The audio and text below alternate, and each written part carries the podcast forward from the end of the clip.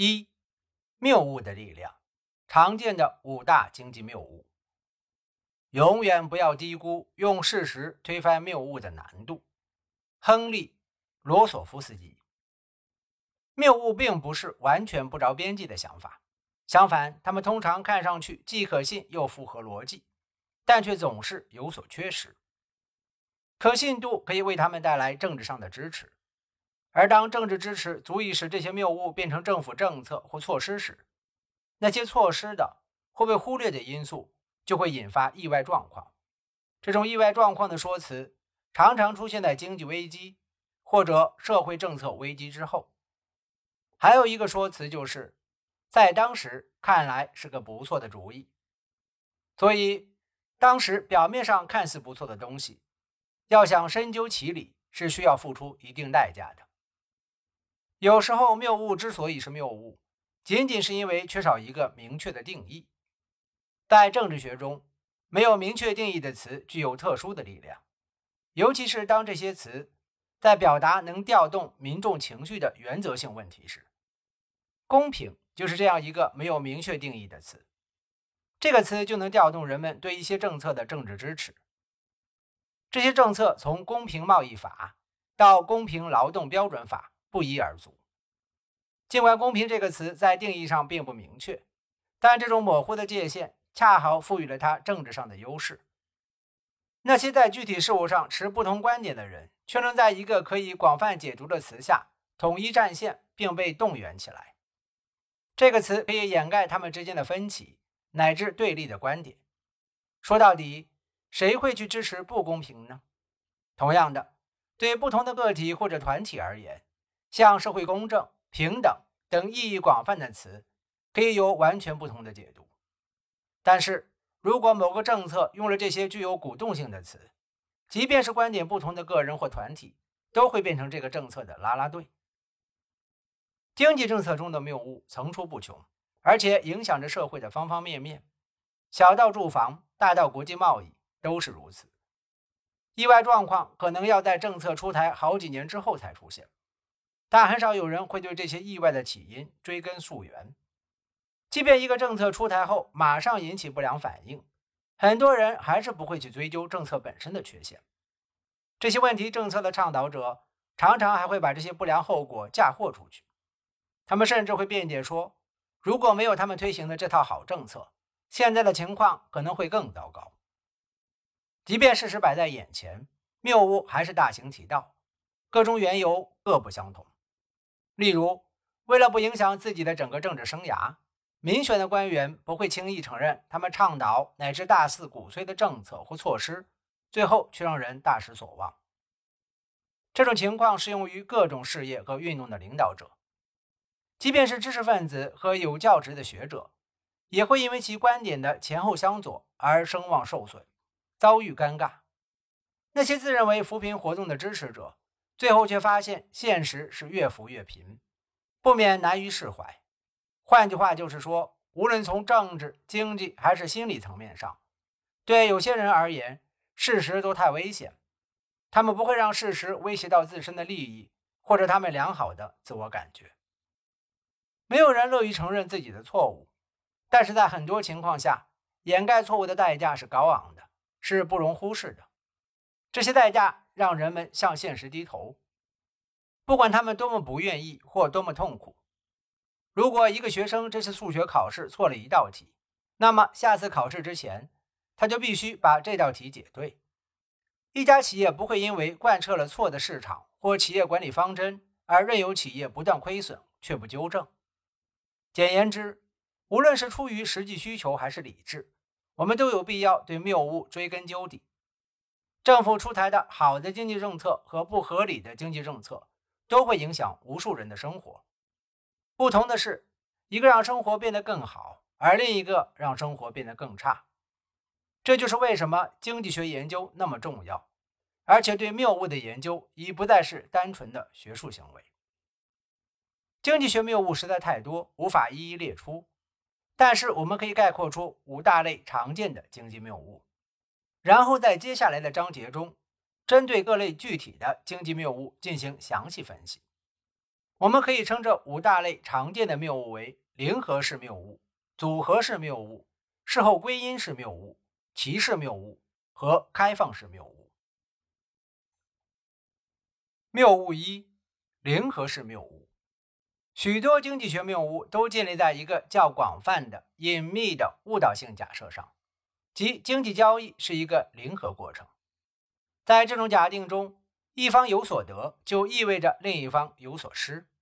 但是，如果交易没有让双方变得更好，那么无论是雇主还是雇员、租户还是房东，以及国际贸易中的双方，自愿的经济交易都无法继续下去。这种浅显的道理，对于那些倡导通过政策帮助其中一方进行交易的人来说，不一定看得明白。让我们从头说起：为什么经济交易会发生？哪些因素决定了这些交易？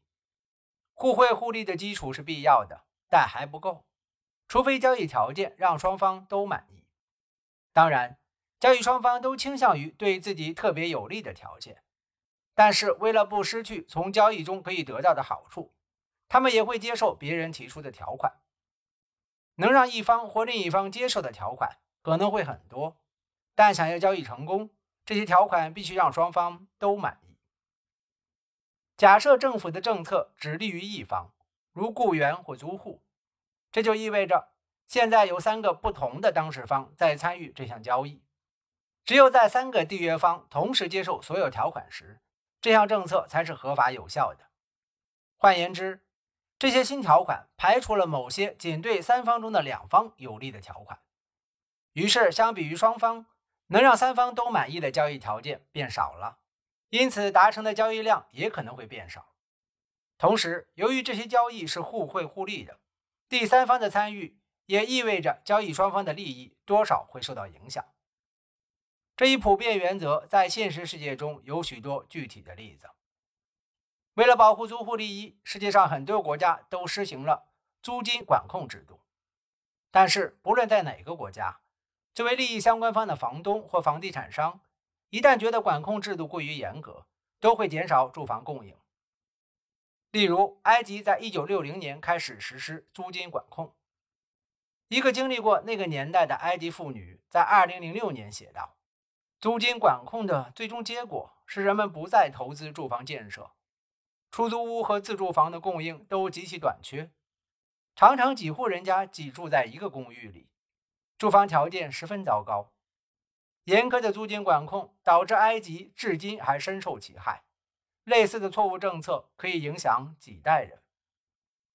换句话说，这种严苛的租金管控对房东和房地产商而言。是错失了一个可以赚大钱的机会。对很多租户而言，他们也失去了可以拥有舒适的居住环境的机会。两者虽然不同，但最终结果都是两败俱伤。这种情况不止发生在埃及、纽约、香港、斯德哥尔摩、墨尔本、河内等很多城市都出现过因为租金管控导致住房短缺的情况。当限价租金低于单纯由供求关系决定的租金价格时，其直接的后果就是，既然租房更便宜，更多的人会选择租房。但是如果不扩建住房，那就没有更多的空房可供出租。而且在现有房屋被废弃之前，房屋的配套服务水平，如日常维护和修缮等，都会下降，因为住房短缺，供不应求。房东完全没有必要在这些事上花钱吸引租户。房屋的日常维护和修缮的不到位，也会让房屋老旧的更快。与此同时，租金管控后的新房建设投资回报率也更低，自然也就没有什么人愿意投资建设新房。租金管控越严格，越没有人愿意去拆旧房建新房。第二次世界大战后的很多年，墨尔本都没有新建过一栋房屋。就是因为澳大利亚推行了租金管控，在当地租金管控政策取缔之前，美国马萨诸塞州各个社区二十五年内没有新建过任何出租房。取消租金管控之后，人们才开始建造新房。毫无疑问，租金管控政策让很多租户从中受益。那些在租金管控政策立案通过的时候已经拥有房屋的人。以及那些尽管觉得修缮、日常维护和其他配套服务，如热水供应不够到位，但能节约一些租金的人，都是受益者。但是长此以往，房子不断老化，住的人却越来越多，租户对性价比的满意度开始下降。租金管控越严格的地方，租户的抱怨越强烈。他们开始指责房东在暖气、热水供应和房屋的维护修缮方面做的不尽如人意。也就是说，降低了双方可以接受的一系列条件，也相当于降低了双方可以接受的一系列结果。最后就是租户和房东都不满意，虽然双方不满意的地方不一样。政府强制推行其可接受交易条款的另一个领域，就是通过实施一系列法律来规范雇员的薪水、福利和工作环境。尽管提高这些方面的待遇能够提高雇员的生活水平，但是承担成本的却是雇主。同理，这样的交易条款会让雇佣频次减少。过去几年，欧盟国家的失业率空前的高，失业周期也是史无前例的长。欧盟各国的最低工资法和政府政策要求雇主给员工提供的各种福利比美国多得多，所以这些国家的新增就业岗位也比美国少得多。同理，对于直接的相关方而言，三套可以接受条款的重合部分比两套的要少，也就是说，涉及的条款越多，可以达成共识的部分就越少。和在租金管控下的租户一样。有工作的人期待有更多的福利，但这是以失业的人的利益为代价的。那些能保住饭碗的人，因为拥有雇主必须依法提供的福利，日子越过越好。但是，越来越高的失业率和越来越长的失业周期，让部分人更难找到工作。如果没有这些规定，雇主必须提供各种福利的法律，他们也不会失业，因为这些法律促使雇主减少雇员，增加资本替代劳务。或者将劳务外包给别的国家，天下没有免费的午餐，真是至理名言。